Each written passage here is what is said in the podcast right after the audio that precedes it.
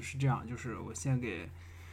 我们微妙平话的听众们道个歉，就是这段时间将近有一个多月的时间没有更新，然后主要是因为我这边自己出了点事情啊，对我是 vivo 啊，然后就是我自己这边出了点事情，然后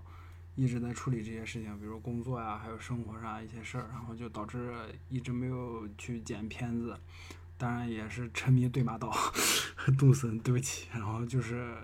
当然主要还是因为生活上一些事儿。嗯，就是最近新的工作也找着了，虽然不是很满意，但是今年这个情况嘛，也是就先干着呗。唉，有钱拿就行。然后，其实我们之前存了好好多节目都没有剪，然后也也是因为各各种各样的原因，比如说音乐没有找好啦，还有就是那个嗯，主要就是音乐没有找好，然后再加上我自己的事情，所以好多压了好多节目都没有都没有剪，所以就这一个多月的时间都没有放出来新的节目。工新的工作找着了，然后我自己自己生活上的事情也处理差不多了，现在也有时间重新剪节目了。然后接下来我们应该会恢复周更，然后。嗯，平台还是以前的那些平台，然后我之前看了一下，就新的一个小宇宙上面的订阅都有五十多个了，然后我最近发现那个不是多抓鱼，是这口误，差点说成多抓鱼了。那个爱发电上面也可以上传播客，就是我会尝试着去看能不能在爱发电上也上传伪伪漫评话这个节目，然后。总之，先给大家说声对不起。然后，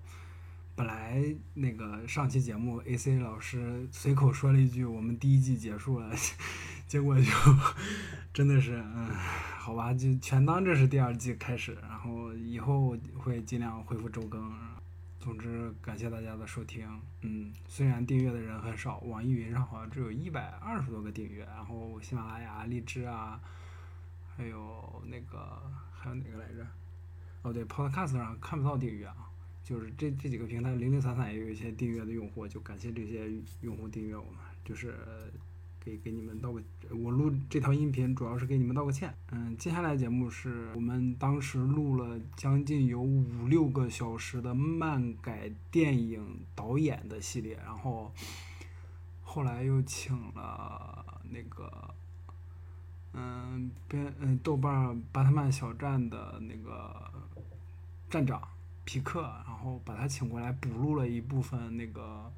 扎克施耐德的部分，然后扎克施耐德的部分我们之前录的部分就弃弃掉了，然后加起来大概有六七个小时，我天呐，这个工程量真的太大了，然后希望大家喜欢，嗯，好，就这样。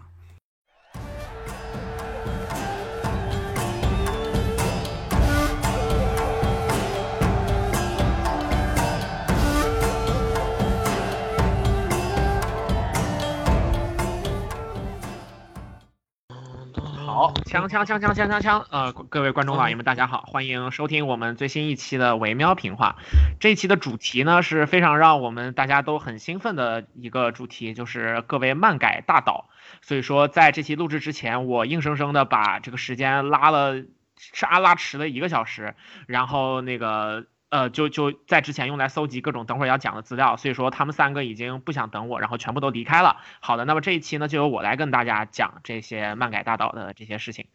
好的，大家好，我是喵晨，那我们可以开始这一期的节目了。呃，首先我们在这一期的好，大家好，我是已经等的我已经快睡着的 Will，我回来了啊，你们还在啊？啊，好的，那这一期就由你们三个来主讲，那我就可以去睡觉去了。妈的！呃，大家好，我是我是玩了一个小时空档接龙和蜘蛛纸牌的林子。等一下，我必须补一句，我不止等的快睡着，我已经等的快颓，我已经等等颓了，我都不知道这期要说什么了。你你你，那你你不知道说什么，肯定是玩动物之森玩的，跟等不等没有关系。啊，对对，A A A C A C 介绍啊，对，喵喵子不是喵子，林林林子再介绍一下。对，我们合体了是吗？李林子再介绍一下自己吧，就。呃，大家好，我是等喵城的时候玩了一个小时空档接龙和蜘蛛纸牌的林子。走走雷鬼老师没有音，没有声音了，什么情况？哎呀，痛失 AC。又偷师 AC 了。又又 大家好，我是大家好，我是 AC，我走了。我是这里面大家都说走了，但是大家都在等喵晨，只有我是真的走了。对对对，你给我把你身上那身马褂给我脱下来，你这个 逆徒。逆徒，我操！这什么梗啊？这都是。我也不知道这什么梗，不知道。扒马褂，扒马褂，一个一个老段子。咱们开始吧。我们开始吧。这个，那我们就正式开始吧。对这一期的选题，其实定的时候大家确实都很兴奋，就是因为因为呃，我觉得应该就是说应该来说没有什么疑问，就是这几年在整个好莱坞和整个世界的电影市场当中，然后美漫改编的这些作品几乎都是成为了就是呃最为火爆的一些就是大片儿的主题。然后同时美漫作为一个就是连载非常久的这种文化体系，然后和就是这个这个作品谱系吧，然后它也是有很多内容可以说，然后我们都是。就就是这些系列的忠实受众，所以说就是当我们想到这个选题的时候就非常兴奋，然后摩拳擦掌，然后因为确实有很多可以讲的东西。是的，是的，这个主题我们其实怎么突然想到定的呢？内容是早就有了，但是它一开始不在我们固定企划里，是因为最近呢有关于呃，因为其实受疫情影响，很多的那个影视的拍摄工作都停止了嘛。但是围绕这些影视未来发展和续集走向的一些传闻呢，也是不断的呃传出。那么我们最近看到呃看到最近的，其实就是呃老版蜘蛛侠三部曲的导演山姆雷米。说他有可能会接棒那个指导《奇异博士二》这个消息，我不知道现在就是最近的消息有没有确定啊？反正说他接棒的概率非常大，对，概率非常高。然后同时又有一个传闻，这个是纯正的传闻，就是没有什么实锤的，就是说，呃呃，之前《复仇者一》和《复仇者二》的导演乔斯·维登正在和漫威影业接洽，有可能成为新版就是重启版神奇四侠的导演。哎，对。所以前面其实雷米要导《奇异博士二》，我还一般般，因为对奇异系列的期待也不高。但是，一听说尾灯要导神四，我就坐不住了。神神四，这确实是一个。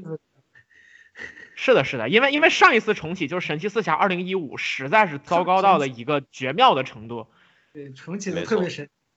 对对对，到当时就是在那个欧洲那边，好像那个神奇四侠的碟在蓝光店都已经直接就是就是就是就是恨不得白送了了的的那种程度，比绿灯侠还要还要更可怕。不是你知道吗？在我看自杀小队之前，我呃我不是在我看那个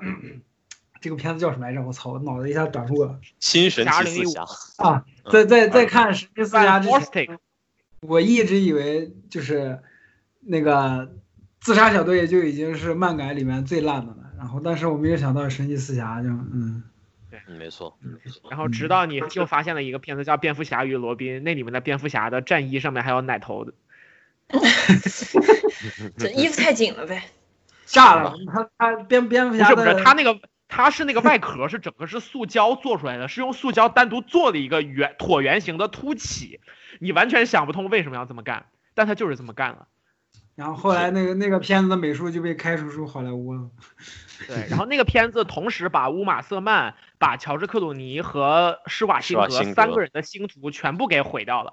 就他们仨在那片子之后全都一蹶不振，根本演不了电影了。就是这个片子就是传说中的极限一换三哈，所以说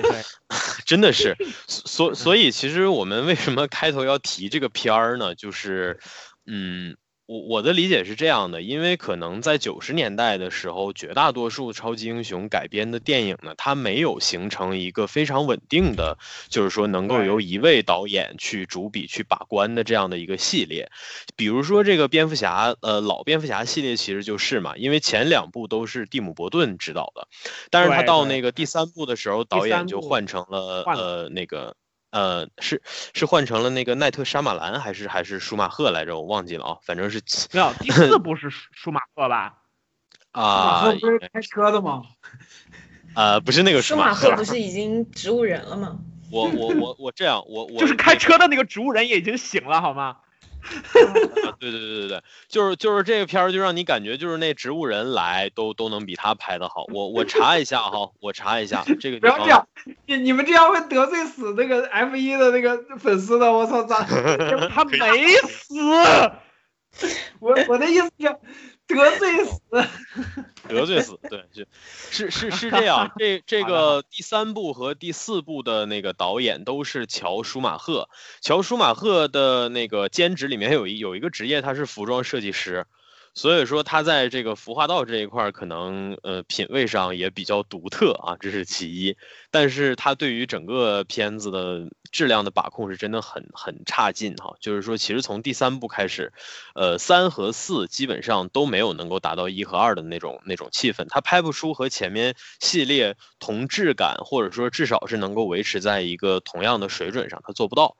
而我们说一个系列能够就是以比较稳定完完满的这样的状态、这样的质量呈现在我们面前呢，呃，好像就是反正据我的了解，是从二十一世纪开始的。那么我最早最早客观上来讲呢，是那个就是呃，因为在之前其实斯坦李在那个漫威的决策权还是非常大的。然后就是据他的观察，其实是他准确的把握住了，就是我觉得可以说是以《终结者二》作为代表，就是美国好莱坞电影工业的特效技术开始突飞猛进，然后很多就是在就是商业电影当中，就是之前难以还原的一些就是特效的效果，开始有技术上实现的可能性。信了，于是，在九上个世纪的九十年代末，以《刀锋战士》作为这个系列的开，就是作为漫威改编的开始，然后就是漫威开始尝试把自己的这个就是自己手底下的这些版权开始拿出来去进行商业电影的运作，然后在那个《刀锋战士》取得了一定的商业上的成功。实际上，《刀锋战士》商业上是非常成功的，就是因为它本身是一个小众题材，然后成本也不高，但是卖的非常好。然后就出现了，就是蜘蛛侠在那个就是新世纪的这个就是大热，嗯，没错，对。这个我觉得可以就是标志了在新世纪这个超级英雄电影的一个开端。是的，是的，所以所以说我们市场节奏，对对对，所以所以说实际上就是因为刀锋战士它面向的市场相对还是就是 B 级片市场嘛，它是以 B 级片作为它是 B 级片，对。对，那么我们说真正。是的，真正杀入这个主流市场的，然后一个第一个就是比较完整的系列三部曲系列，就是这个老版的蜘蛛侠，由山雷米执导的。对对对。问题就是《刀锋战士二》里面那个是瑞安·雷诺兹还是瑞安·高斯林来着？我记得是雷诺兹。呃，那是三，那是三，那个是三。三二是三，那个给对二是给吉尔莫·德尔托罗导演了，然后然后还搞出了那个恋爱戏，然后其实二是很不错的。我就是那个《水形物语》那个导演，没错没错，就是对对对，《潘神的迷宫》《水形物语》，然后跟小岛秀夫是好朋友，还去参加了《死亡搁浅》。对我我都觉得那个人，如果我们有兴趣的话，甚至可以单独聊一起，因为那个人可以讲墨西哥三杰啊，就是阿方索卡隆那个，然后那个阿扎里图冈萨雷斯，还有就是这个吉尔莫德尔托罗，就他们仨，因为都是墨西哥导演。然后那段时间的好莱坞，真的就是他们仨是最炙手可热的三个人，就是就是墨西哥力量嘛。对，我觉得其实搞一期也没有问题，就就跟中国正式跟中国影坛的内蒙古势力一样了。对，差不多，差不多。然后我觉得，在我们正式开始这个就是讲美漫大导之前，还可以说一些背景，就是说美漫它是一个在就是美国连载超过几十年，就是用漫威自己的一个纪录片的副标题来讲，就是 From Pop to Pop，就是从低俗流行，然后到真正的大热，它是经历了很长一段时间的。因为最早的时候，我们知道超人其实。就是这个形象，二战的时候在美国就已经有了。然后美国队长也是，就是就是应和了当时的这种，就是就是整个呃二战的环境。然后一直到之后呢，它跟我们通常所熟悉的日本的漫画创作是不一样的。就是日本一般来说是一个人，然后就是一个作者，然后他把自己的这个故事创造出来。而美漫是典型的集群创作，这个人物的 IP，这个人物的知识产权是属于这个公司的。然后甚至跨越好几代的编剧，同样利用这个。人物，这利用这个人物固有的精神和主题去创作新的作品，所以说其实是相当于不断用这个老人物去创造新故事的一个过程。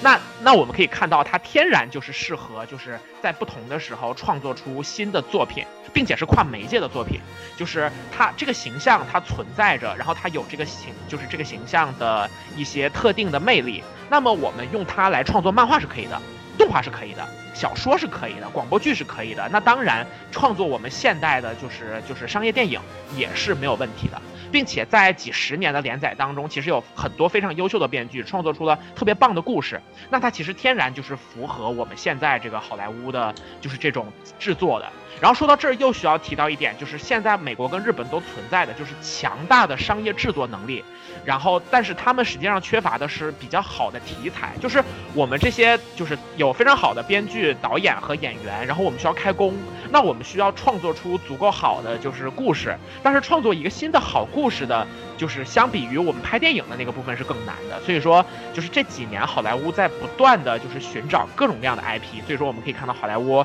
就是翻拍之前的动画片儿，就代表就迪士尼的那些公主片嘛，全都拍了真人版，然后他再去日本去找这种就是改编的作品，然后包括各种各样的小说，他们都在找办法改编，然后同时很多编剧也在用，甚至有的在用新闻的那种就是一些特稿。用特稿的故事去创造纪实性的电影，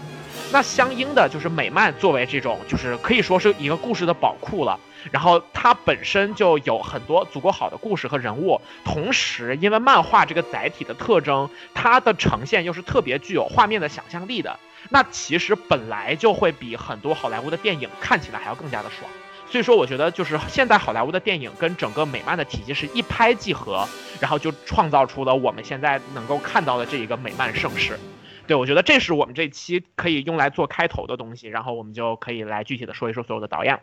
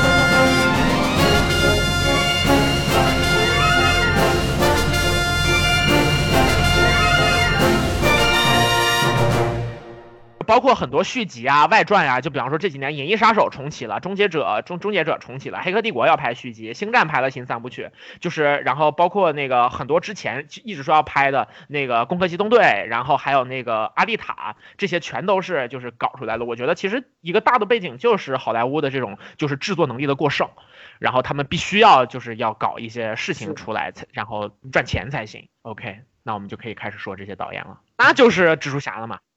我记得，我记得我当时，当时我看电视上的节目，就是我忘了中央六台还是中央八台的那个关于电影的节目，他就说到蜘蛛侠的时候，就说就是第一，就是因为 CG 电电脑 CG 技术的成熟，第一次在大荧幕上为观众带来了那种在。纽约的高楼大厦之间飞翔跳跃的那种视觉冲击力，嗯，就第一次开天辟地的。真的，你说要不是蜘蛛侠这个设定，就是谁能在就是银幕上搞出这种感觉？是，没错，没错，嗯，嗯，我我记得我记得当时我看那个电视上还有一个镜头的对比，就是说我呃第一部还还第二部，应该是第一部，就是呃小蜘蛛抱着那个 MJ，然后从高楼跳到那个。一座楼，一座楼顶，然后那个楼顶是一个花园那样的样子，然后周围有好多人，好像那个镜头有斯斯坦李出来客串，然后说那个镜头是怎么拍出来的，最后，然后最后那个电脑合成是什么样的，然后就就就就是我我对那个我对那个电影特效最早的那个概念就是从那块来的，嗯，是是，嗯嗯，啊，那会儿其实我们年纪都还特别小啊，就蜘蛛侠一就是上的时候，我们肯定就。所以说，可能韦欧老师在这一块对我们比我们的印象更深一点。嗯，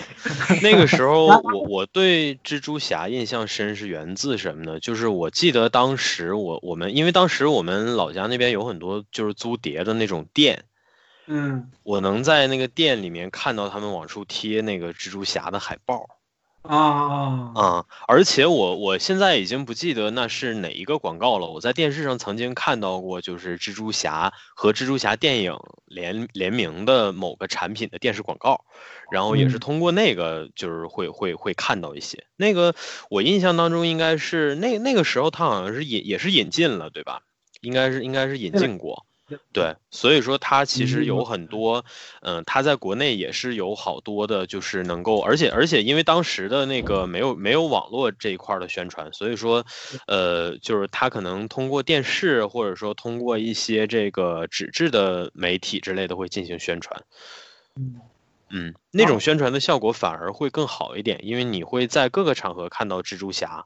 当时也不知道他原来是漫画，你就看到这样的一个形象，然后，呃，可能耳边就总听到什么超人、什么蝙蝠侠、什么蜘蛛侠，就是就是这些东西就是会在你耳边呃随时的出现。对对对对对，说到这儿，就是我最早接触超级英雄，就是小时候就是在电视回忆那期也说过嘛，就看那种黑白电老家黑白电视，就我们那个地方台放那个小超人，好像就是《Small Village》的那个美剧。哦哦。然后我知道有。后来是在那个电视上有一些地方卫视会放蝙蝠侠跟超人，然后接触的超级英雄。当时看那个蜘蛛侠那三部曲的时候，哦，嗯，好像还没有到第三部，就是有前两部的时候，我们家我家不是有那个 VCD 的那个影碟机，然后在那个我们家旁边的就那影碟店里面租的那个一二，然后看了一下，然后就觉得我我我小时候没觉得有多好看，但但但是。我我小时候真没觉得有多好看，是。然后上了初中以后，然后我不是我我不是就是经常看漫画，就发现那个书店里面有那个蜘蛛侠的漫画，大开本的那种，就是引进的两本，特别厚。然后我看了以后觉得哇，好好看。然后金那那那刚一开始的反派就是金饼，就是我后来再去看漫威漫画的时候，我发现啊，我当时看的那个漫画是终极蜘蛛侠，就是。就是已经是那个漫威的呃那个终极宇宙的终极宇宙啊，对对对。对对，就是就是终极蜘蛛侠之死，就是还有蜘蛛双侠的那个终极宇宙里面的呃小虫，嗯，对对对对对，终极宇宙里边那个彼得帕克老师这个牺牲掉他，对对没错，就真的死掉了，I did it 啊，I did it 啊，那我我操，太太太骗眼泪了，那那那那那篇嘛。嗯，是当时看了电影之后，然后去看了去看了漫画，对然后那会儿就入了美漫的坑啊。那这个也确实是非常，这就是这这应该是我听到过的最早的就是逆向输出的，因为好像我感觉绝大多数的人都是就是通过电影认识的这些东西，但是好像一般不会刻意去看漫画，因为我我我小的时候其实说说实话，我小的时候看蜘蛛侠看不懂。我就实话实说，真的，我也不怕，我我也不怕别人嘲笑我智力有问题或者怎么样。我小的时候看蜘蛛侠我看不懂，然后看绿巨人没看完，就是这蜘蛛侠、蜘蛛侠、绿巨人和超人的大幅的电影海报，在我们那儿的当时我们呃整个城市就一家电影院，在我们市的电影院那个墙上面挂了很长时间。我印象当中，呃，只好像是那那那个海报一直从我刚上小学，好像一直挂到小学毕业差不多，因为那个电影院后面就没有没有再怎么去去改动，就是没有没有再怎么去呃装修过或者翻新过，但是它还一直有电影放。就是那么一个神奇的地方，然后那个房间，我我们那时候，你每次学校组织看电影走进去，你都能看到绿巨人的海报。当时是那个李安版的绿巨人，就是一个那样的大手，然后在那个地方，对对对，非常刺激的一个惊绿巨人之类的那种。是我当时其实对蜘蛛侠、对绿巨人这种角色的概念，就仅仅只是停留在这个角色上，我没有系统的去看过。但是，嗯，严格来讲，就是我我很走心的去看蜘蛛侠三部曲。实际上挺往后了，应该是我高中毕业的时候。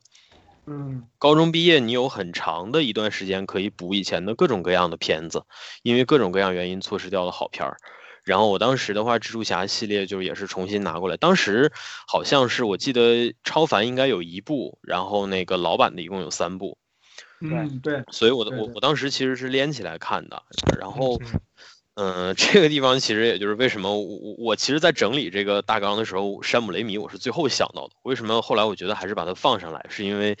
我觉得蜘蛛侠三部曲，对，如果你让我概括的话，我觉得就是走心。蜘蛛侠三部曲，我呃，蜘蜘蛛侠三部曲我跟 AC 一样，也也是小时候就我刚不是说了吗？觉得没啥意思，也我也不是我也不是没看懂，我就觉得这个片儿在干嘛，就看不明白。我是后来我是后来一五年那会儿吧，我是没没东西看，我说蜘蛛侠我也没后来也没仔细好好看过，我再把老三老三部再拿出来看一遍。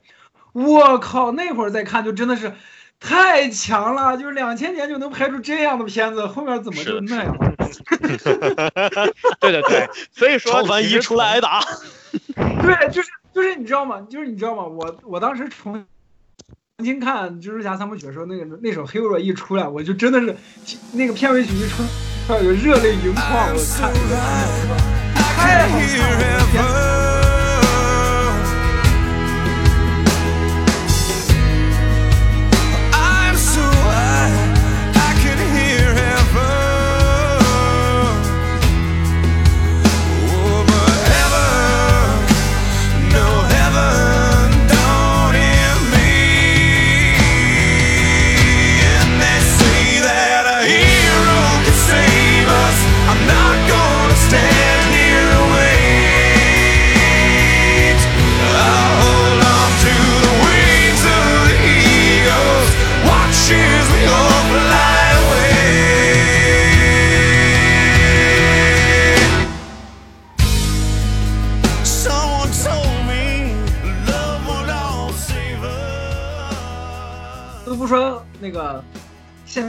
荷兰弟的蜘蛛侠，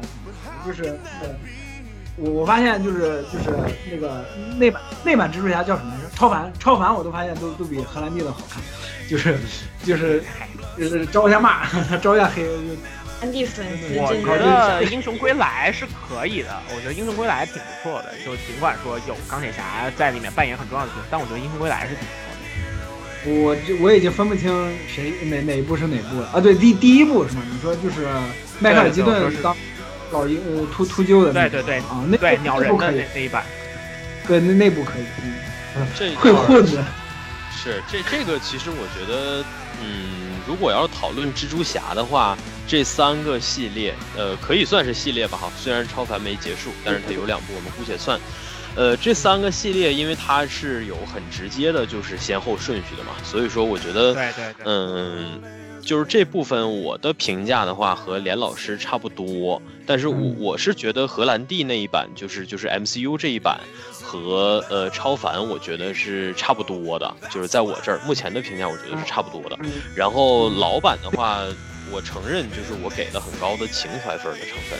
但是，嗯，我就是，即便我们不谈情怀的话，其实从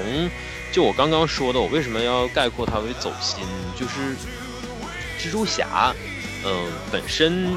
并不是像老版三部曲里面那样的形象，就是即便是在以前的呃漫画也好，或者是动画的作品当中。就是说，其实如果你有看过，或者说就是有有了解过的话，你应该能知道彼得·帕克的形象，其实就是早期他的形象也更接近于现在的，呃，像荷兰弟那种，或者说像动画片里的那种，就是他其实是一个话挺多的，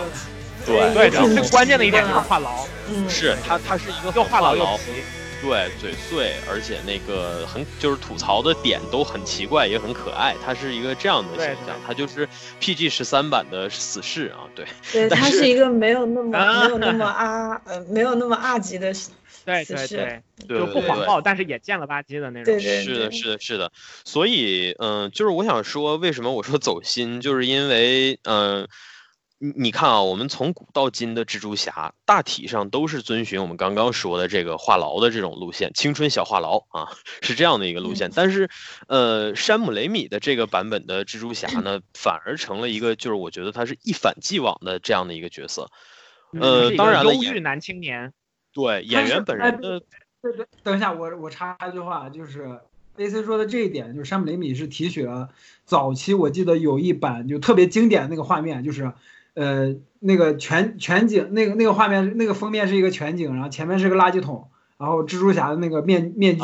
放在是上，然后是一个帕克的背影。他山姆雷米应该是提取了最早期蜘蛛侠的那个部分，然后当做了呃老三部曲蜘蛛侠老三部曲的主旨吧，算是。或者说按照这按照这个情绪来塑造彼得帕克这个人物的。嗯，对，嗯嗯，就是这其实其实这也是我我觉得也是它挺独特的一个点。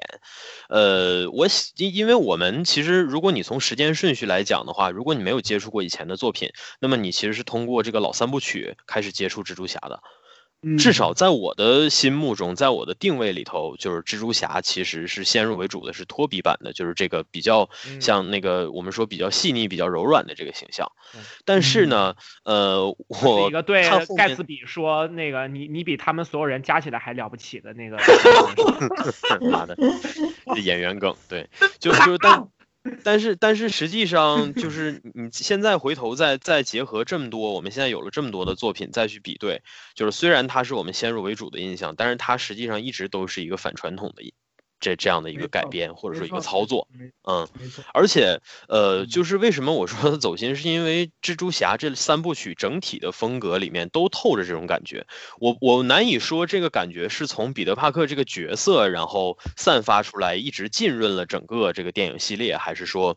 嗯，是反过来的哈。但是就是给我的感觉就是这样。整个这三部电影在情感这一块的处理都相当的细腻，就是细腻到我我现在回头审视，我觉得有点，我觉得都有点过了。细腻到有点过于含蓄了，细腻到有点沉重了，细腻到有点沉重了，是沉重，沉重，对，就是其实你现在想起来，就是老三部曲，其实我印象最深的就是帕克在哭的那张脸，真的，就是我一闭上就就就是想到就是马奎尔，就是就是他就是托比的那那个在哭，然后就是他他多么后悔，就本书死在他面前的那个那那一幕实在是太深入人心了，是的，是的。所以这个形象实际上反而给我造成了很深刻的这种，我不知道算是阴影还是什么的，就是，对，而且他三部里面都有阴影，就是他第一部是本书死的阴影，然后第二部是就是他没有办法平衡两方面的生活跟 MJ 闹翻的阴影，第三部是他是他在街上就扭扭嗯嗯那那那那个的阴影，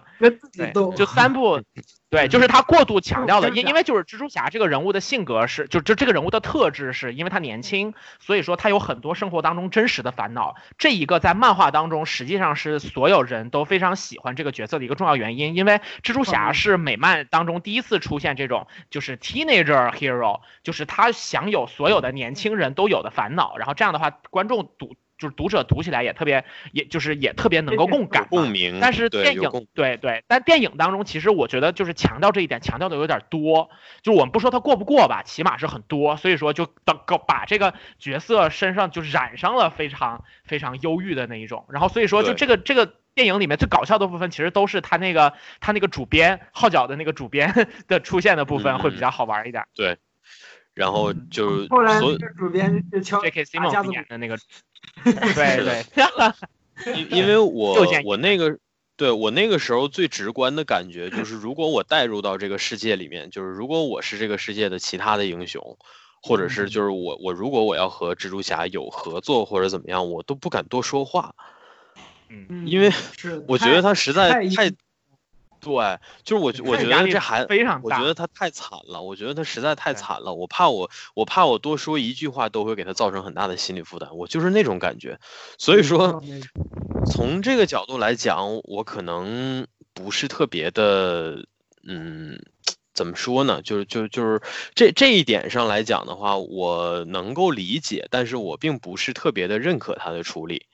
嗯，呃，这是其一，但是我为什么还是？就是评价这个系列很走心，而且我把它放在就是蜘蛛侠系列最高的，那就是情怀分儿。我可以说白了就是情怀分儿，因为因为它虽然走心到，就是不说情怀了。因因为因为它虽然因为它虽然很沉重，但是它沉重的就是我觉得还算是刚刚好触到我的那个点吧。而且，嗯，我觉得也是因为它年头比较早的原因，所以说可能山姆雷米选择了比较。你说是比较庄重，还是说比较严肃的方式来处理这种情感？是这样，是这样。这这，你说到这点的话，我有个想法，就是，你像，嗯，因为就蜘蛛侠三部曲，呃，或者说蜘蛛侠拍第一部的时候，毕竟是你像这么大的一个 IP，第一次进入主流的好莱坞商业片，对不对？就不像刀锋战士之前那样，对对对。样只是一个小呃，你你如果你要说你要说到这一点的话，就嗯呃，你先说，你先说。啊，就你如果还是要用那种漫画式的那种戏谑来拍这种片子的话，我觉得会被评论家给骂死的。我我我是这么觉得的，就是你看你你你看你漫画拍的电影就只能是这样。就就是这样，对我对我觉得就是说到这儿的话，其实就可以说我对于就是这这一版的那个想法了。因为其实刚刚就是朋友还问我说，就是就是你们会不会提蒂姆波顿？然后我就我就说蒂姆波顿大概在那个后面我们讲那个蝙蝠侠那一段去提一下。然后其实哈，就整个好莱就是好莱坞拍超级英雄电影最早，那除了一些不是很成功的尝试之外，最成功的肯定就是克里斯托弗里夫主演的超人和那个和就是和那个那个那个对对对对就。是蒂姆·伯顿做导演，迈克尔·吉顿主演的这个蝙蝠侠了，然后这些是最早的。然后呢，就是呃，当时就是我。就是区别于我们现在所说的，就是那个技术上比较比较成熟，然后当时就是整个他们那段时间的审美会比较古早，然后也会呈现当时的那种电影的一些特征。那在新世纪呢，其实我就是呃，因为当时 DC 的片子没有那么多，主要这主要是因为一方面就是蝙蝠侠最后一部扑了，另外一方面是因为在就是世纪之交的时候，就是漫威和 DC 都面对着非常巨大的经营就是经营不善，这个直接原因是因为就是。对对对，因为 DC 就是之前搞的超人之死和重启，然后把就是整个的市场搞的泡沫就是有点有点过剩，最终破裂了。这个时候两家都是难以为继的。那么其实我们刚刚提到的，就是斯坦利就是在好莱坞的这个试水，其实承担了拯救整个漫画行业的这样的一个责任。那就是在蜘蛛侠就是在经历了刀锋战士成功的试水之后，蜘蛛侠其实是作为一个正规的。把这个呃超级英雄改编好莱坞电影这个事儿去进行定调的这么一个可以说是开天辟地级别一样的电影创作，那我们可以看到，在这个创作过程当中，它需要同时融入新时代的就是特效和视觉上的呈现，同时它还必须让这个故事的文本是足够基础，所有大所有的人他不光就是他。他一定是爱看的，不反感的。所以说，我们实际上可以理解，就是山姆雷米的蜘蛛侠三部曲是由美漫出身，对于主流电影文化的一个全面的拥抱。他是把这个把这个漫画主题去最好的在好莱坞进行本地化这么一个状态下拍出来的四平八稳的，就是好莱坞主流商业片。这是我们对老版三部曲的一个定义。嗯，对，包括它里面真好。我我想我想到的是，就是山姆雷山姆雷米对于好莱坞的那种妥协，你接来。其实其实是对，其实不是山姆雷米的妥协，是整个漫画行业在这件事儿上的一个一一个导向。就是他们当时肯定就是说，我们就要按照就是怎么赚钱怎么拍。是，其实你可以你可以这么想，就是我我觉得是这样，就是他们想证明一下。我们不是玩不了深沉，我们不是玩不了忧郁，知道吗？嗯，其其实是这样，我觉得就是你可以理解为山姆雷米是他们公投出公投出来的一个，呃，怎么讲叫这个出圈代表，或者说出圈主理人。就像苗晨刚刚说的，他他的任务是把这三部曲，呃，卖出圈儿。他要卖给他，现在要做的是所有年龄段的人，所有评论体系里所有人的就是之前所有在好莱坞看商业片的人，我要让你们知道，就是美漫这个东西完全是对你们的胃口的。嗯，就是你因因为因为我说的刻板一点，举个例子，呃，大人肯定看不上漫画，对吧？绝大多数的呃比较固执的执拗的成年人，他是看不上漫画的，这个是事实。因为九十年代的时候，漫画家还是就是没有什么好的评价，所以说，呃，漫画衍生出来的产品，如果就按照原本的形象，就像就像说你肯定不能这个留一头杀马特，然后打个耳钉，对吧？你去到一个比较呃这个呃 classic 的这样的公司去面试。所以说，他实际上就相当于是西装革履了，就像这个片子里的彼得·帕克一样，他面对烦恼时候呈现出的那种脆弱，那种近乎于，呃，就是有点有点过度的那种脆弱，或者说那个沉重，那个反应，可能我们如今有比对的情况下，我们会不太喜欢，因为我看到很多人说他苦大仇深，但是那个处理实际上是非常符合当时的圈外人的看眼光，尤其符合成人的眼光。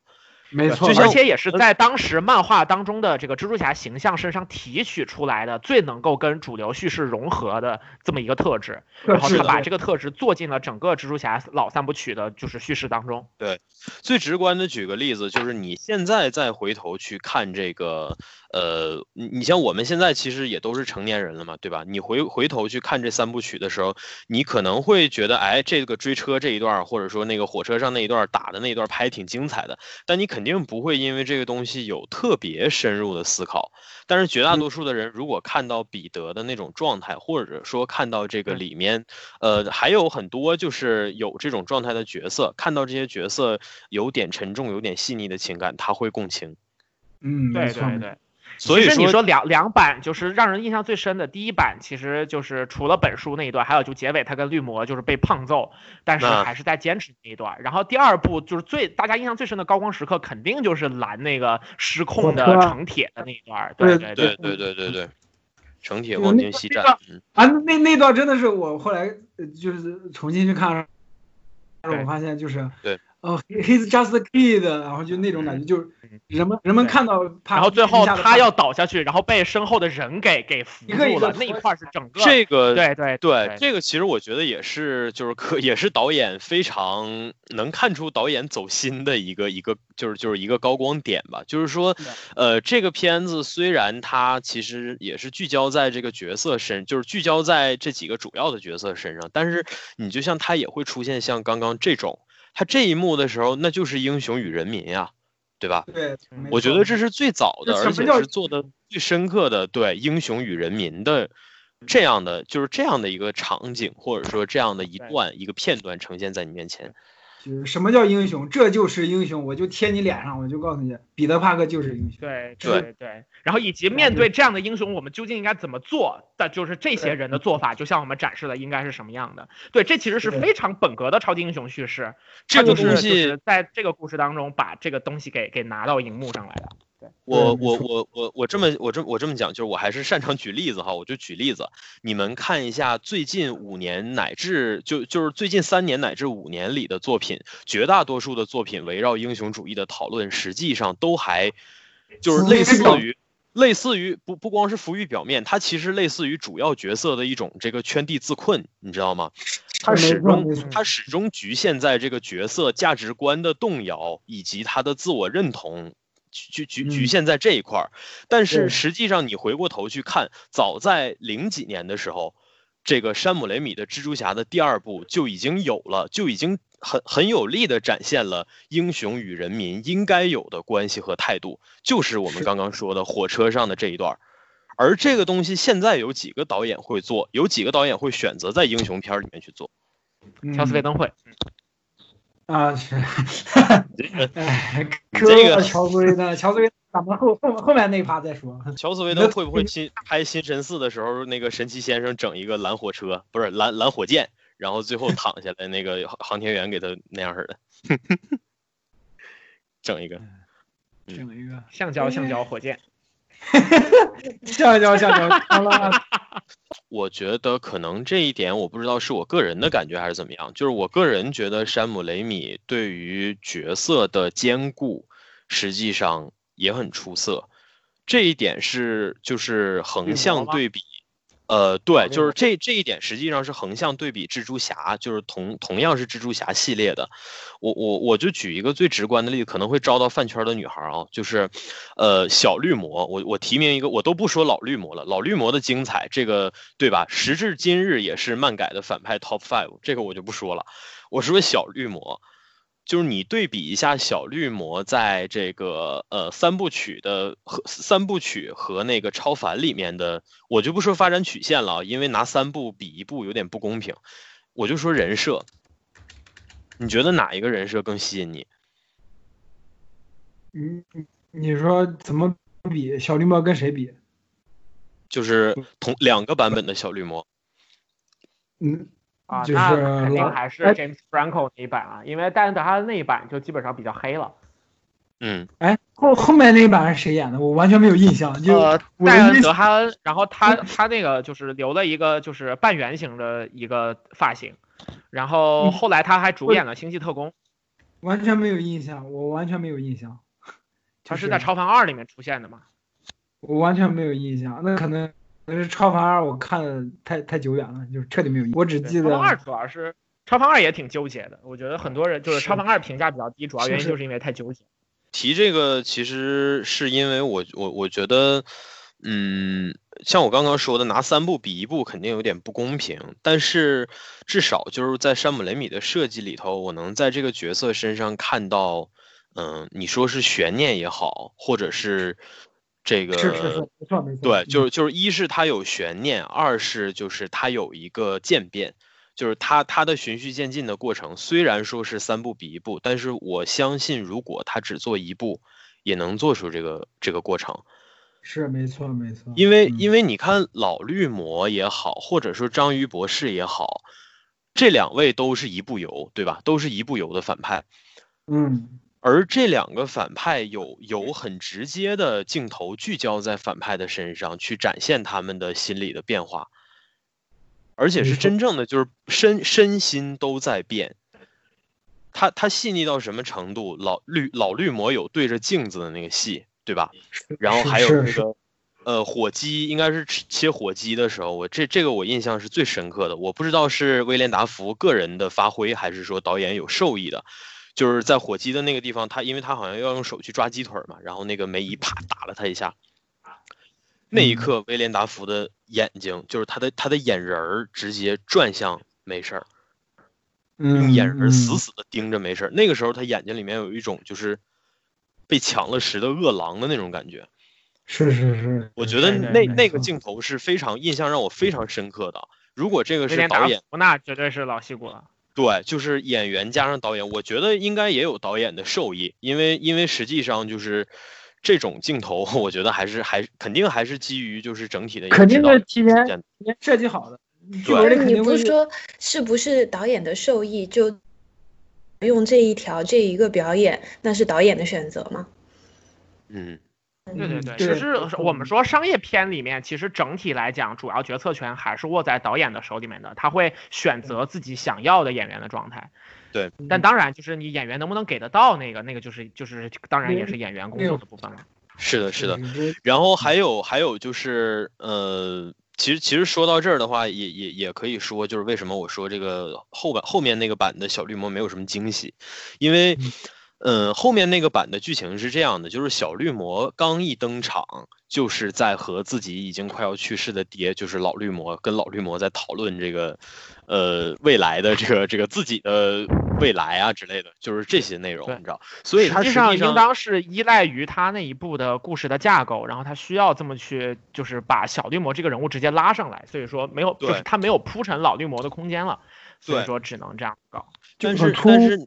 对，但是这样就直接导致一个什么结果呢？就是他这样设计的话，你一开始你就知道他肯定是个反派。嗯。而且他没有表演上的递进，我我觉得这个是客观上来讲，就是因为你你在现在这个时候再去拍超级英雄的这些事儿，你就必须要面对一个问题，就是谁是正谁是正面的，谁是反派，大伙儿其实心里都知道了。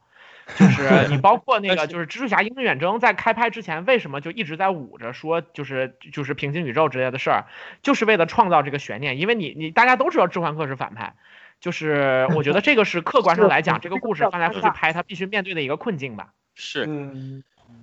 但是你就像说，你就像说德哈恩的表 演，你觉得让你有有有那种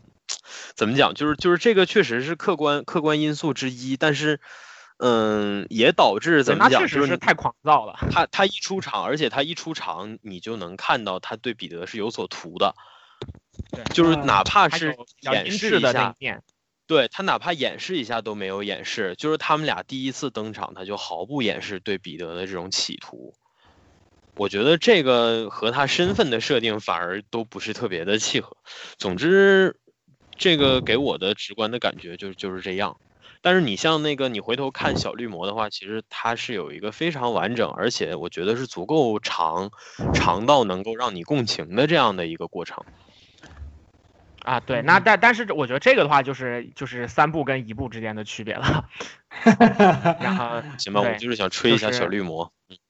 对，就是客观来讲，就是因为在老版的那些什么的，我们实际上可以看到，就是蜘蛛侠就老版的第三部里面，同时搞了杀人、小绿魔和毒液三个反派，其实也有点乱。就是，然后对对对，呃，但是客观上来讲，就是你电影时间拉长了，并且你注重的就是他，就是就是彼得帕克作为一个年轻人的这种人际关系，那就是在这一块儿确实是更好，就是去去下笔，然后我们也可以看到最后它的效果是更好的。对，这个其实涉及到一个问题，这也是为什么就是他到第三部的时候，普遍反应都是拉胯了啊，因为你想你那个带着这东西出圈了。对吧？然后你出圈，而且其实三部该说的都说差不多了。我是我是觉得真的就是第三部还就是纠结就是第一部的那个时候那些事儿，而且而且他还有一个很很奇怪的就是他失了忆，刚好失忆到忘了最关键的那个剧情，我觉得有点强行。对，这这这个这个地方实际上就是还涉及到一个，就是你想我做一或者说我做二的时候，我是要出圈的，对吧？我做我做一的时候我出圈，我要有出圈的节奏。然后我做出来的东西反而让你很有 surprise，但是我做二，我还是只做一个人，我只做一个反派，然后我的整个的故事的节奏啊什么的，就是基本上还是遵循之前的，然后加上一点高度。等我到第三部，我给你宣布，我说我里面要加入三个反派，这个时候大家都嗨了，尤其是粉丝嗨了，因为粉丝觉得回馈他们的时候到了。嗯。所以说我赚我赚到大钱了，我接下来对吧？我我要我接下来这个我我要我要开始这个，呃，做点这个回馈性的东西啊，支持一下最早那个扶着我走起来的那帮人。然后这所以说粉丝实际上是有很激动的这个这个心情在这儿的。然后呢，对于路人来讲，他突然发现，哎，我这个前两部都只有一个反派，第三部哎三个反派，路人也有了期待。所以这个就导致大家的这个是叫确值吗？是吧？期望确值。还是说啊，是是是，就是就是大家的期望值被越拔越高，然后高到最高的那个点，结果呢，你做出来的东西，因为因为你加入进来的这些角色，三个角色，然后你原本电影里面还有需要聚焦的角色，所以我觉得这个也造成了，就是说你你说是呃。对，我当然客观上来讲可以看到，对，就是所有的这种序章啊，然后尤其是这种集大成作，它客观上来讲面对的人物关系，包括之前的包袱，就是它创作的难度都到了一个特别特别高的程度。就是纵观这几年吧，在这个比较长的系列的这种总结篇做的最好的，应该就是尾灯的《复仇者一》和《复仇者二》。是是是。强行 Q 尾灯是 吧？我还是我操！对对对。这个这个地方其实想不到吧？想不到吧？这个地方其实我觉得 也涉及到一个，就是说你的片子有没有一个长线规划的问题。因为其实绝大多数的片子做第一部的时候，我都是呃毫无保留的吧，相当于，因为我第一部我是要打下我自己的一片天地，尤其像山姆雷米这种，他实际上就是带着这个任务，在这个领域要开天辟地的任务，所以说他极尽自己所能搞出一个一个一个非常合格的东西。那么做到第二部的时候，我觉得这也是其实为什么三失望，就是这个第三部 always 最失望哈，这个是一个定律。但是蜘蛛侠系列为什么最失望？就我们刚刚前面那么。激动的说，那英雄吐槽的说，大家都知道系列的第三部总是最差的。对，所以有的人根本就不数三。对，我们就是我们那么激动的讨论的英雄与人民的那一幕，那个实际上我觉得就是他这个系列能够达到的最高光时刻了。这也是为什么就本群里面没有 Steam 玩家，所以说林子老师抛的这个梗，AC 老师就 根本就就呵呵了一下就过去了，没事。嗯，全局的角度来讲，就是他拍第二部的时候也没有想着我要收着点拍，这个给第三部留点余地。所以说，我觉得这个可能也是导演本身的，我不过我不知道他算是心态还是怎么着。啊，这个事儿就是一个导演是搞不过来的。他的想法一定是说我我还会再继续拍，因为蜘蛛侠不一定，不是是是这样，就是就是就是他他虽然不一定，但是他肯定得做这个打算嘛。嗯没有，好莱坞拍片是这样，就是这部卖卖的好才拍，就万一扑了就不给你下一步的钱了。是，真的所以其实其实比较就这么简单，所以就不不一定他他在他在拍二的时候就他就计划好了我三该怎么拍，这个都说不准，就所以说是也是能够理解的嘛。理解，对，没错没错，嗯嗯。他做出了他那个时期就是，不过也是做出了那个时期应有的状态吧。但是我们从如果是从全局去讨论的话，他确确实实有他的局限之处。对，那因为那会儿拍漫威的片子不像现在，就是一年发发十几个企划，我操，然后就说我们要拍，因为就是这个这个东西得单独说，因为现在的 MCU 的这种经营方式是史无前例的，从来没有过像现在的漫威搞到这个程度的这种即兴创作，所以说得单独拿来说。就是在在这个 MCU 像这种系列电影它出现之前。嗯，也很少出现。就是我，我做第一步的时候就已经有一个计划或者规划，说我要想要做几步。你像像漫威宇宙，你能很明显看到它在几部之间，包括不同系列之间，它都是联动。那它的预案肯定是很早就做好的。这个在之前是没有办法想象。你要是说这一块的话，就是这是一个非常就是关于 MCU 是怎么出现的这个东西，就是真的是非常非常精彩的一个一个事情了。这个项目的野心、实际的执行度。和完成的优秀程度都是足以被纳入到就是好莱坞的这个耻辱柱上的对历史当中的。你你放屁，你胡说八道。就是就是在在第一阶段的时候，就是就是以复仇者的出现作为一个光辉的终点，可以说是特别特别精彩的一个故事。对对，我其实想说就是蜘蛛侠这一块我们说的差不多了，就是差不多。然后我们对我觉得，因为其实主要讲的就是就是那个点，就是说它是一个特别。特别经典的定调，所以说所有的东西都是往这种四平八稳的、非常中正的方式去做的。是的，是的，而且山姆雷米的这个系列的作品，客观来讲也是适合各个群体的人都能从当中找到亮点的这样的一个系列。那么说了这个比较大众化的系列之外的话呢，就是 我们就我们就不禁我们就不禁想到另外一个群体，这个群体呢，实际上就是在漫画素材里面是一个为世人所不太容的群体。他们是什么呢？他们就是变种人啊，X 战警，让你根本。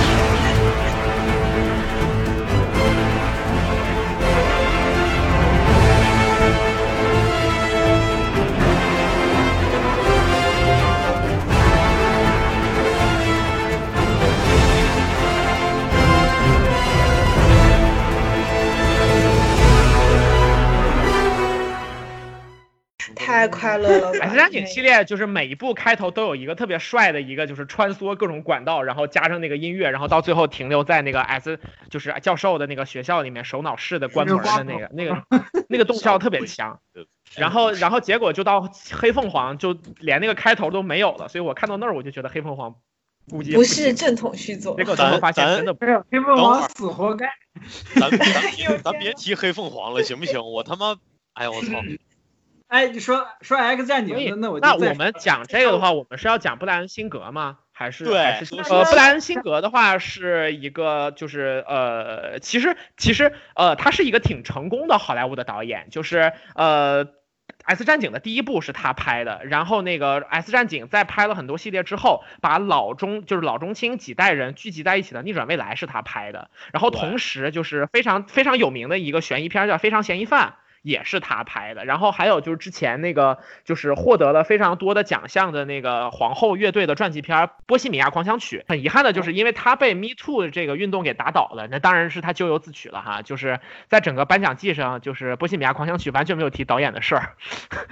就是就是基本上把这个事儿从他的 credit 当中就是给划出去了。但是客观上来讲，他是一个能力还不错的导演。对我们为什么就是单独把它也要列出来呢？其实《X 战警》这个系列比较特殊，因为它应该算是几个人的，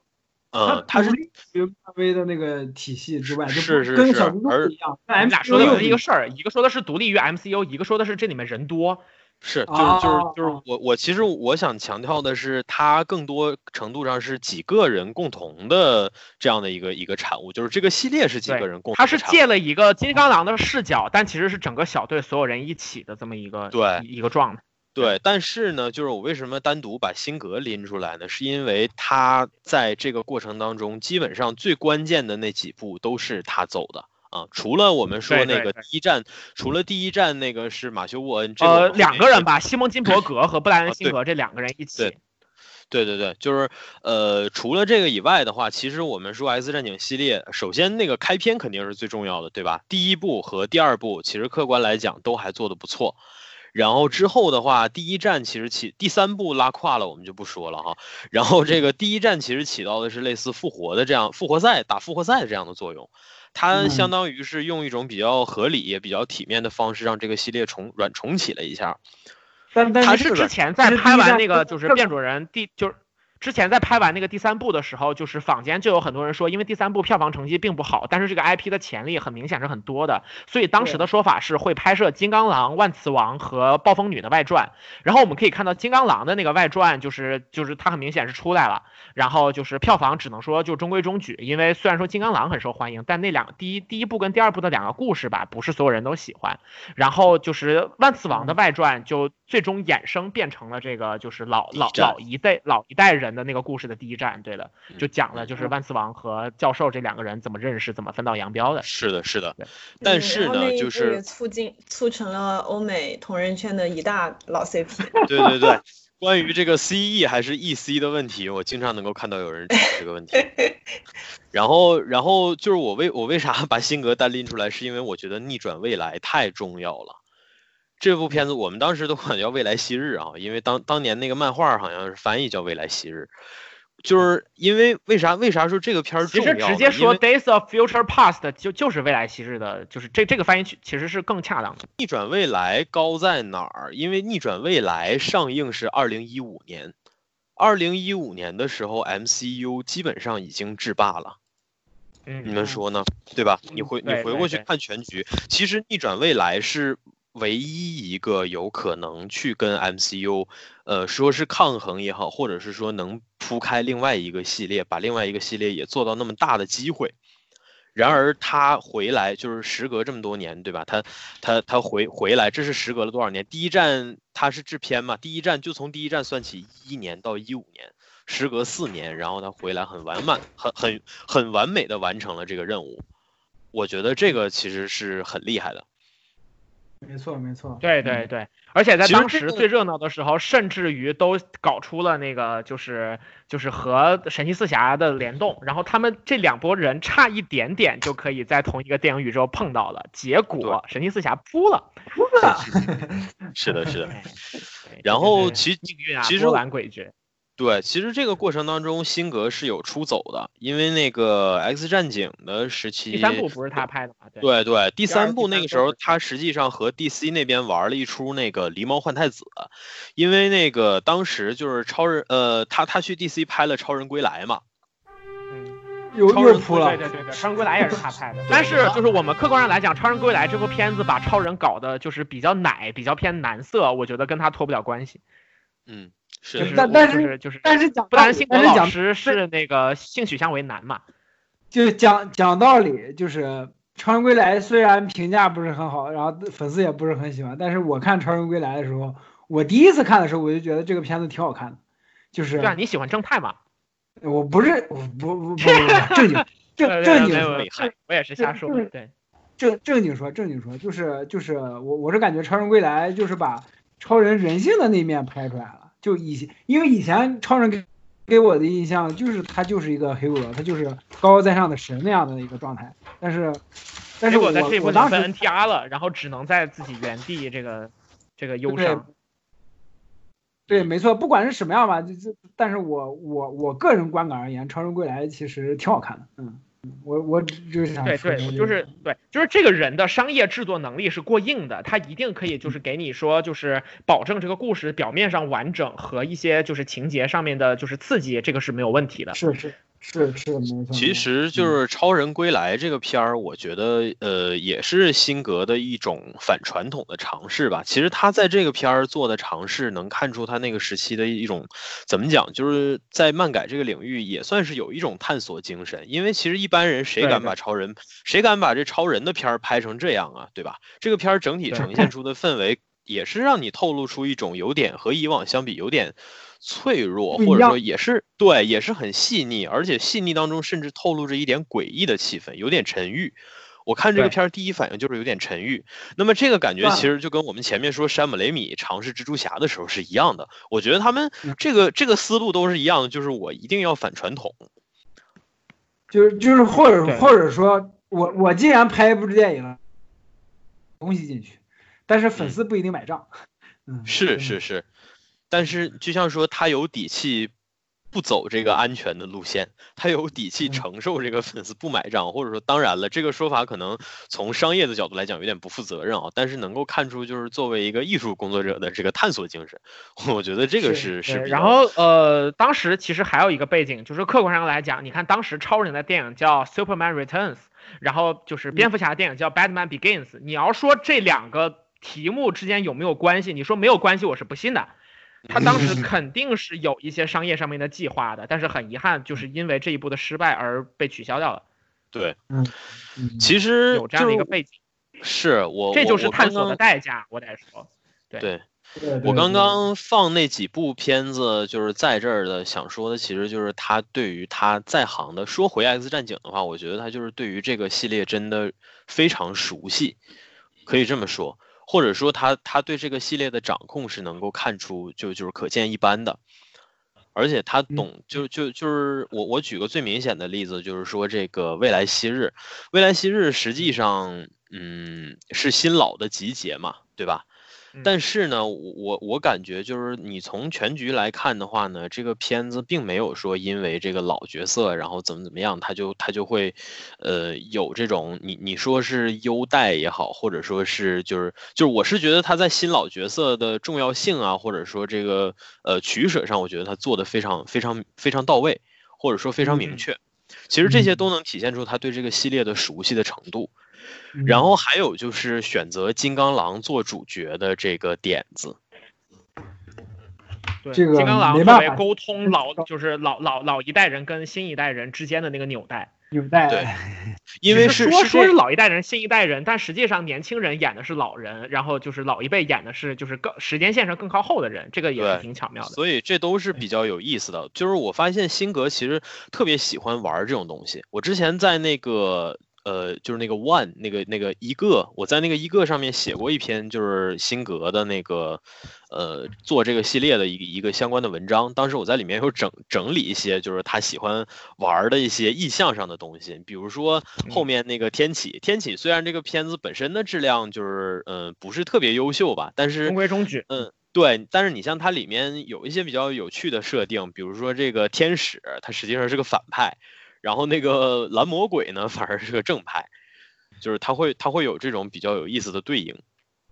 嗯他把天使长就是给给放到天启那边了吗？对对对对对。我突然想起来一件事，就是我去看《未来七日》的时候，当时我不是一个人去看的嘛。看完以后，然后他不是放片片头放完以后，大家都在等彩蛋，然后莫名其妙的变变到埃及了，你知道吗？然后就就那种沙子什么的那种，然后我旁边一。小年轻看的莫名其妙，就说这是啥？这啥？然后我我站起来给他说，这是天启四骑士，这是下一步的 BOSS，这叫天启，你们回去可以查一下。然后就深藏功对对对 对对。然后一开始结尾那个彩蛋，我身边所有人都没有看清楚。然后我当时我跟大学同学一块去看去，他说这是万土王吗？万土王可还行？万土王可还行？我操！怎么不叫万祖王呢？万祖归宗。万万智牌王排皇，我是一也是万，我是 PG One 啊，你是 一，那快点快点，我我们这个节目的听众里面有没有零？这有一，他不是不对，他不是零子吗？他为什么是一呀？你不应该找一子啊？真好问，不是零子自己又有零又有一，名名字里面缺什么？不是名字里面有什么是代表命里缺什么？我是一，所以我名字里要有零，对吧？喵神上，哎呀。你你给我闭嘴！不要在这时候提我。我操，暴露了是吗？咱们是不是又可以进入就是许久不见的张喵晨征婚环节？就是 爱的小姐姐记得给我说回来，其实就就就是我我我为什么提这个金刚狼作为主角这个点子很不错呢？其实是因为就是这个其实涉及到 S 战警这个群体在以往的文化产品里面的定位，就是因为其实 mutant 就是变种人这个概念本身它的设定就是人类社会当中的少数派。所以说，这个群体一直以来格格不入的都是这个群体。它区别于漫画当中很多其他的那种，就是的一个一个一个区别，就是这个群体实际上映射的是美国历史当中的种族问题和少数族裔的问题。少数族裔的问题，对对是的，是的。然后这个我觉得可以进一步说，就是漫威的很多角色都有这种映射这种现实的社会问题，这一点跟 DC 是有一定差距的。DC 的很多就是角色都以预言式的方式去进行创作，它体现的是一些更为形而上的理念。然后漫威的很多人物有很具体的这种就是个人的一些 A 各种各样的 issue，就比方说像是钢铁侠有严重的酗酒和精神不稳定的问题，然后呃就是浩克这个人物实际上对应了就是民众对格分裂先进科技的恐惧，还有就是对他他跟这个就是呃西方的这个化身博士这个文学母题是有很深的一个关系的。然后惩罚者身上有很多关于就是战战就是战士回归社会的 PTSD 的问题相关的东西，变种人承担的就是这个少数族裔的一些压力。是的，是的然后金刚。狼呢，在早期的文文艺作品里面呢，作为呃这个格格不入群体里面更加格格不入的那一个人，然后他的他的对对他的设定，其实早期的时候是很不讨人喜欢的。首先，他的身高没有修书这么高大威猛，然后对对就是他的对，他形象其实没有这么其实他为什么叫 Wolverine 呢？就是狼獾这个动物啊，就是 Wolverine 这个这个这个词的意思，对应狼獾这个动物是特别短的一个东西。对其实起这个名字给他，就是 说他身高矮。别说它是短了，兵长你就说兵长有话要说，对，就是他比兵长矮，兵长最起后码有一这个对兵长狼狼叔一米六最起码有。兵长有一米六嘛，对吧？但是狼叔在早期的作品里面，他是一个短粗壮的存在，他好像一米五还是一米四，都没到一米，对对对，他甚至是刚刚就是再矮一点就可以买半票了的那个身高。对对对，狼 狼狼我印象我印象里面，我印象里面最古早古早漫里面那个金刚狼都是那种半蹲着那种状态，哎特别对。敦实，然后身对，是是是，然后所以以说就是变种人团队一起出现的时候，最最经常使用的一个招数就是 Wolverine Ball，就是咔一下就是由浩克或者是钢力士把他团成一个球扔出去，这是他们最常用的合体技。特别鬼畜，我操，对对就就跟六六十年代那个蝙蝠侠一样。是那种横版的那个卡普空的动作游格斗游戏，我记得当时好像就有那个卡普空大乱斗，还是漫威 VS 卡漫威大战是卡普空嘛，因为他最早的时候用的都是漫画里面那角色的造型和原设，所以金刚狼永远是弓着身子，然后两只手这样这个收在后面就像拳皇里面韩国队那个特特别猥琐的那个，啊，就蔡太保奇蔡宝奇，对，嗯，对对对，是确实有这种感觉。他们那个他们那个身形跟身法，武器都是，所以这个地方其实我我觉得就是也是他或者说是就是他的以他为主导的这个系列对于这个角色做出的几乎是天翻地覆式的改编，而且这个改编这个改编也是属于那种逆向输出式的。他从从他做完狼叔这个角色以后，狼叔在未来这十几年的呃 这个发展历程当中，不断的影响着站漫起来了画和游。对漫画和 游戏各种各样的作品里面的形象都开始向休·杰克曼这个版本去靠拢。詹姆斯他的·霍比特老师站起来了。这这这个形象的巅峰就是狼点，知道吗？奥创纪元，啊漫画漫画漫画奥创纪元，狼点，我操，然后其实我觉得把他作为主角是一个，也是一个很有前瞻性的行为，因为随着这个呃时代的发展和大家价值观的变化吧，我觉得欣赏文艺作品时候的观念也会有喜欢澳洲很大的变化。对，就是其实金刚狼解决问题的方式，就是当然了，这个和他自身的定位的特殊性也有关系。但是呢，就是他的性情以及他解决问题的方式，我觉得也确确实实是越来越为很多人接受的。你说他是个反英雄，那他还不完全是反英雄，他的编制是正式，对，就是他的编制是主流英雄的编制。就是对，但是但是他的很但但是我是个好人啊，我是个。好人，对，就是，但是他的很多处事的方式，实际上，嗯，都越来越一一，就是最起码他为什么能一直当主角，因为他能服人，他的方嗯。式也许不能够服作品里的所有的变种人，但是他一定能够服绝大多数的观众。嗯嗯嗯。嗯，对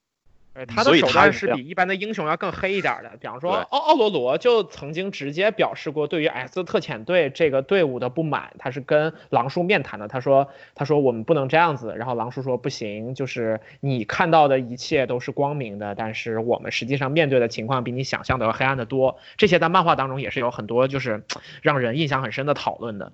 对嗯嗯嗯嗯嗯，就包括我记得有一部动画是叫《金刚狼与 X 战警》，就它的啊主题我记得也肉它的对对，它的它的主题也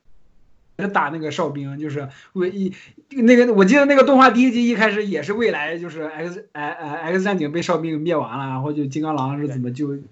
嗯救助这个群体的，呃这这个直接说就是 X 战警的。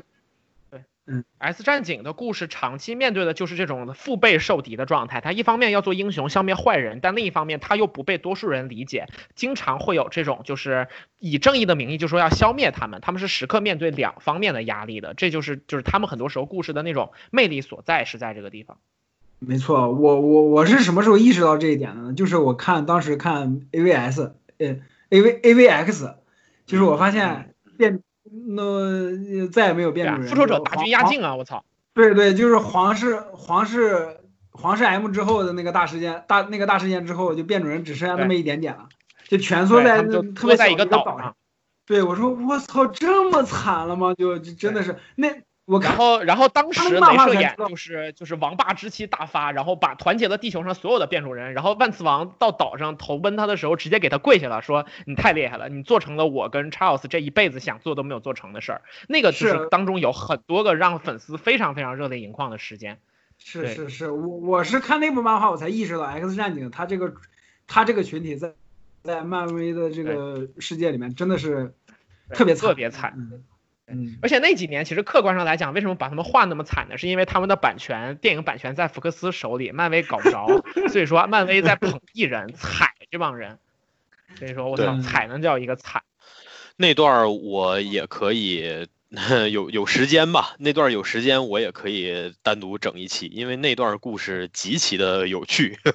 而且那我到现在个在知乎上就是跟那个美漫相关的回答拿赞拿的最多的就是写变种人的一个一个回答。嗯嗯对我们都是这个群体的粉丝了，所以说有空我给你贡献一个写艺人的回答，我保证那个能都能成笑话。哎厉害呀，厉害。不要这样，不要这样，嗯，这个所以辛格嗯，对，说说回不来，说回主题，扯得有点越越扯越远了。就是我，我感觉我还有一个很很特别的感觉，就是辛格，我我我刚刚其实有提到他对于新老角色的这种，呃排布，就是都放到一个平台上以后的排布啊、利用啊什么的，我觉得他的思路非常的清晰，就是这一点上来讲，他没有对某一个角色因为特别有情感，然后就影响他对于全局的判断。所以说我们会看到很多，就是即便是这个老角色啊、很有感情的老角色，然后可能戏份也不多，有好多这个人气角色戏份都没有我们想象的多，而且都很怂，很都很惨，是因为服务于剧情，为了营造绝望紧张的气氛，所以他们是真的被打得很惨。然后他们出现在你面前的时候，也是，就是怎么讲，很很苍白，或者说让你觉得很，虽然是有情怀的这个这个有热情在，但是你会觉得哇，怎么都变成这样了？对，就是不吝惜于把角色置于到这么一个相对来讲极端一些的情况里面。其实这一方面是跟这个《S 战警》这个故事主旨的契合，另一方面也是他作为一个这种商业导演，在技术过硬的同时，他自己身上的一些比较意志的这种特色吧。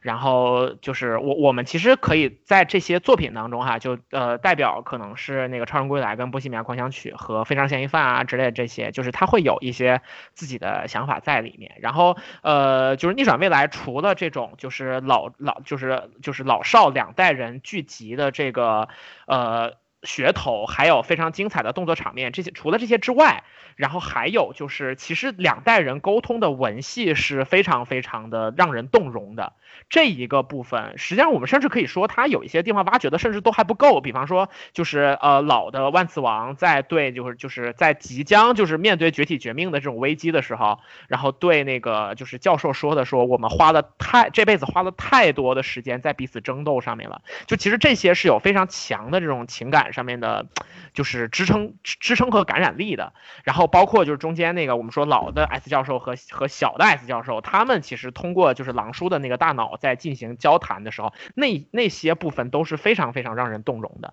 然后对于这一点的重重要的把握，其实是我我想了一下，确实是跟区别于其他的这些个这些这些超级英雄题材的电影，我觉得这个是就是让我们给我们带来印象最终很深刻的一个东西。呃，就是我们看到，就是天启里面其实这个部分就比较少了，所以我们也很难说是未来昔日这个好片子咱们赶上了呀，还是还是后就是还是说就是这个这个是他品就是创作的稳定的状态。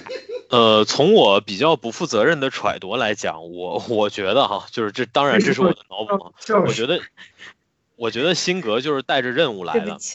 辛格是带着任务回来的，就是然后，然后就是其实我们在看那个就是天启里面，我们感觉的是他对快银就是做快银那个动画这个事儿有点入迷，有点着魔。是的，是的，是的。所以，所以其实这也是我觉得，就是我看到这一幕的时候，其实我觉得天启。也就这样吧，就是可能可能我这个说法也也不是特别的，呃，他在他有点在重复自己了，就比方说《黑客帝国》第一部搞的子弹时间，二跟三咔咔搞子弹时间，对，星球大战第二部 I love you I know 后面每一个就都一定要把 I love you I know 这个梗用上，然后终结者前面说 I'll be back，然后在最新的里面就一定会有别人说 I'll be back 和阿诺说 I will not be back。就是这个样子。然后变形金刚四里面擎天柱杀完人以后，那个都自己都已经那样了，非得整一句 honor to the end。哎，都是这种东西，毫无毫无很苍白的。这种东西的一个对的一个负面的地方，就是到最后就会变长，然后拉长，重复自己，到没有美感。是是是，所以所以在天启的时候，其实我就隐约的察觉到一点这种感觉。但是，嗯，总体来讲，我觉得天启算是也也还算是一个完成度就是算是可以的片子了，因为它算是比较完整的讲完了这个事情嘛。尽管说这个事情可能，嗯，肯定是没有原作呃显得那么有分量，或者说显得那么沉甸甸的感觉。嗯，所以其实关于辛格这一部分的话。嗯，他对这个系列的把控，我觉得是，就是他其实是精于，我觉得可以说他精于内核，或者说精于这个系列最关键的那些要素。就是尽管他也会出现一些，嗯，或多或少的一些问题，但是总体来讲，他对这个系列的呃掌握，或者说他的这种认知。呃，一定是比就是系列其他的 制作的人要要要熟练很多，这也是为什么时隔那么多年，然后回来接手一部逆转未来这么关键的一仗，然后就能打赢，就能当时做到和其他的这个和 MCU 那么庞大的一个体系去去分一杯羹，或者是去抢一块蛋糕，就是他能够做到这个。毕毕竟，X 战警，我觉得其实还有一个负面的点，我想提一下，就是因为客观上来讲，就是第一站到逆转未来的时候，就是三个第上一部的三个主演，也就是那个詹姆斯麦卡沃伊，还有迈克尔法斯宾德，还有大表姐，他们三个人的咖位往上涨了很多，尤其是大表姐成为了就是就是历史上最年轻的奥斯卡影后，所以说其实就是往她的方向偏的戏份有一些强行。就是我觉得这一点是一个比较没有那么合理的一个部分，但是当然我们可以考虑到说这个商业号召力嘛，确实是存在的。就是你能够潜潜移默化的感受到一点，想要用模型女做一个新的金刚狼，有点这样的感觉。对，然后他们想把它往上跑。对，然而他们又莫名其妙的在黑凤凰把这个 直接放弃了。那这个是因为就是一个是大表姐早就不想演了，因为就是她说演第一部的时候就是那个颜料对她健康产生产生问题了嘛，结果到第三部的时候他们说直接套连体衣就没有问题了。嗯，就其实我我觉得 X 战警系列的这种就是在你说是特效化妆也好，或者说就就姑且说是造型设定上吧，我觉得其实也很，嗯，也很也很。很大胆，或者说怎么样，就是模型女的那个造型，对吧？我我我不觉得就是当时的比较，因为它也算是主流大片了嘛。我觉得主流大片里面搞一个这样的造型出来，其实对于不管是对于演员本身，还是对于观众的视视觉上来讲，其实都是一个挺大的冲击。嗯，那这个就旧版的那个模型女是直接请了一个模特来来来演，然后那个那个那个女生特别好看。结果第三部里面被，对对对，没错。他结果第三部里面被无情背叛。嗯嗯嗯，是。所以，所以这个其实也能看出，就是第三部为啥拉胯了。《X 战警》的第三部拉胯有很多客观因素，首先换换导演了，这是其一。然后其二就是它里面确实出现了很多很草率的处理，而且是在主要角色身上很草率的处理。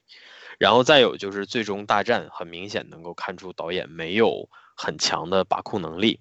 或者说他没有办法很好的兼顾这个呃整个一个大场面里面的各个角落。嗯，然后他的编剧是西蒙金伯格，哎，别提了，我操！不是你你们得解释一下这个梗啊，就是不是没有，其实他是在整个的就是《S 战警》这个系列当中是属于始终在这个创意团队当中，并且我们客观的来讲，就是我们说这两部比较差的是他做的，但是好的那些他也有参与。就是呃，他是属于，就是因为他在那个呃二十世纪福克斯，就是跟这个项目是就是勾连比较多，然后他对这个系列也有热情，只是客观上来讲，就是他确实缺乏对于整个这种的对，就是把控，就是呃很难到一个很好的程度，这个反正也挺遗憾的。就是你可以理解为，呃，西蒙金伯格是玩不转的布莱恩辛格。这句话你重复三遍，我你看你这嘴皮子就练。然后他其实除此之外，也就是做过一些其他的还算成功的项目。然后比方说火星救援，他也是有有参与的。然后这个项目很明显就做的是还不错的。对，所以我们就是还是说回来，对吧？慢改是吧？慢改这个的把握，嗯，就是对涉及到这种对整个宇宙的经营啊什么的，它就是会比较难一点。然后我发现有一个我还蛮期待的片子叫《三五五》，就是五个不同国家的，就是演员是就是劳模姐，然后佩内洛普克鲁兹，还有就是那个玛丽昂戈蒂亚，还有那个就是那个非洲的呃就是那个黑人女孩叫呃鲁皮塔尼永奥，还有就是范冰冰，他们几个一块演。然后那个片子是西蒙金伯格要导演，结果现在好像范冰冰还不知道能不能演了，就哎呀，这个世界上的事情就是这么的让人。就是这么的难以捉摸，这么唏嘘。觉得那辛格我们也讲的差不多了，其实。对对对，嗯。那下一个我们我们是讲马修·沃恩还是还是讲那个诺兰？先讲先讲诺兰吧，我觉得马修可以稍微往后。那诺兰那可就那。漫改电影导演这个系列，我们是一口气录的，所以没有刻意的中断去录制结尾。这一系列的结尾由我自己来单独录一下。呃，我们的维喵评话这个节目会在网易云音乐、荔枝 FM 以及喜马拉雅，还有小宇宙 App 上放出，在这些平台直接搜索“维喵评话”四个字，就可以收听我们的节目了。然后喜欢的听众可以关注订阅，然后有自己的想法也可以在评论区留言，我们会不时的看一下大家的评论。还有苹果的 Podcast 上也可以直接搜索“微妙平话”四个字，就可以看到我们的节目了。以及海外的听众可以在 Castbox 上搜索“微妙平话”四个字，也可以收听我们的节目。好，我们这一期的漫改电影导演系列就到这里了，希望大家喜欢，然后也希望大家继续收听我们这个系列。大家再见。